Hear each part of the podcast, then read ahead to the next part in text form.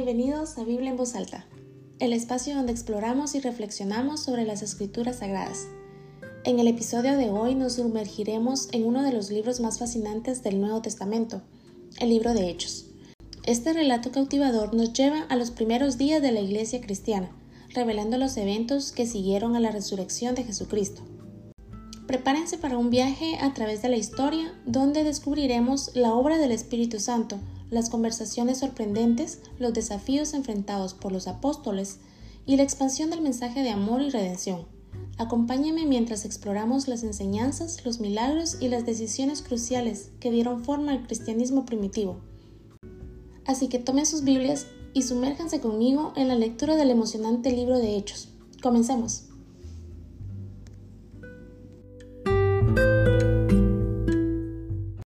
Ananías le reclamó Pedro, ¿Cómo es posible que Satanás haya llenado tu corazón para que mintieras al Espíritu Santo y te quedaras con parte del dinero que recibiste por el terreno?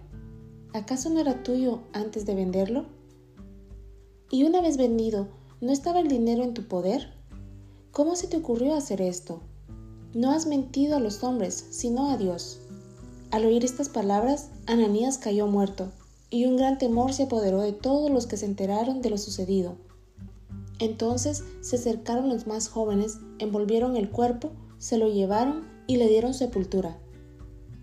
Unas tres horas más tarde entró la esposa sin saber lo que había ocurrido. Dime, le preguntó Pedro, ¿vendieron ustedes el terreno por tal precio? Sí, dijo ella, por tal precio. ¿Por qué se pusieron de acuerdo para poner a prueba al Espíritu del Señor? le recriminó Pedro. Mira, los que sepultaron a tu esposo están a la puerta y ahora te llevarán a ti. En ese mismo instante ella cayó muerta a los pies de Pedro.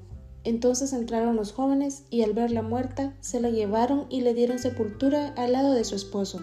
Y un gran temor se apoderó de toda la iglesia y de todos los que se enteraron de estos sucesos.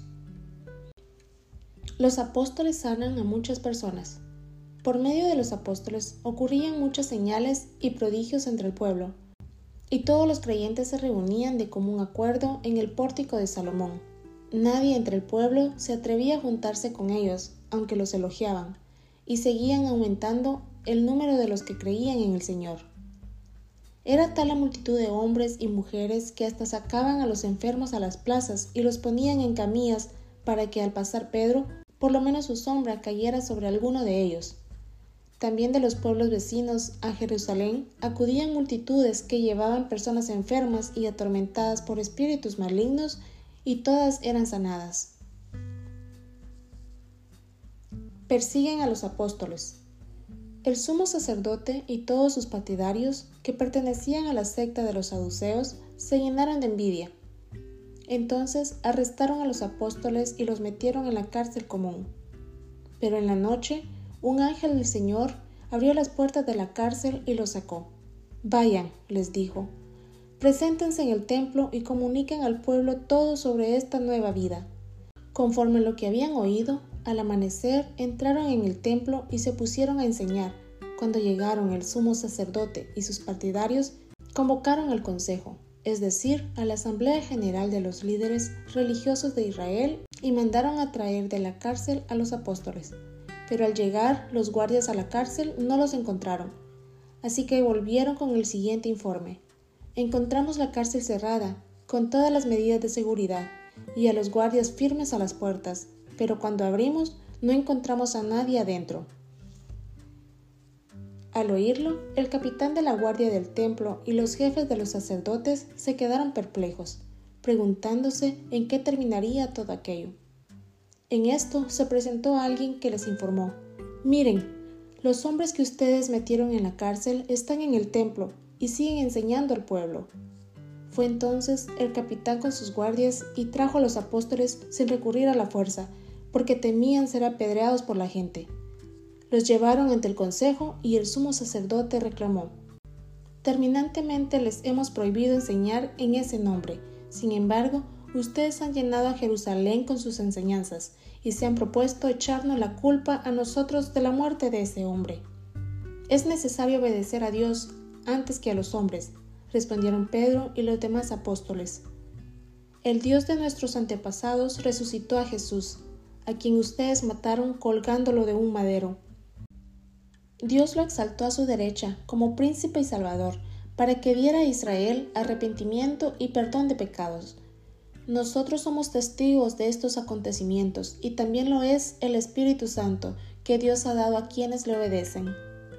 Los que oyeron se enojaron mucho y querían matarlos. Pero un fariseo llamado Gamaliel, maestro de la ley, muy respetado por todo el pueblo, se puso de pie en el consejo y mandó que hicieran salir por un momento a los apóstoles. Luego dijo, Hombres de Israel, piensen dos veces en lo que están a punto de hacer con estos hombres. Hace algún tiempo surgió Teudas, jactándose de ser alguien, y se le unieron unos cuatrocientos hombres, pero lo mataron y todos sus seguidores se dispersaron, y allí se acabó todo.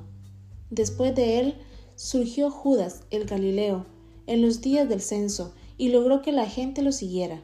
A él también lo mataron y todos sus secuaces se dispersaron. En este caso, aconsejo que dejen a estos hombres en paz, suéltenlos. Si lo que se proponen y hacen es de origen humano, fracasará.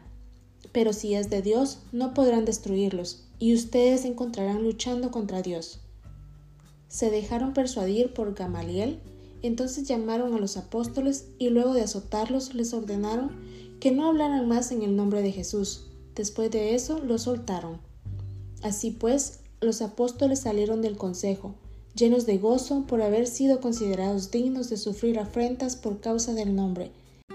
Y día tras día, en el templo y de casa en casa, no dejaban de enseñar y anunciar las buenas noticias de que Jesús es el Cristo.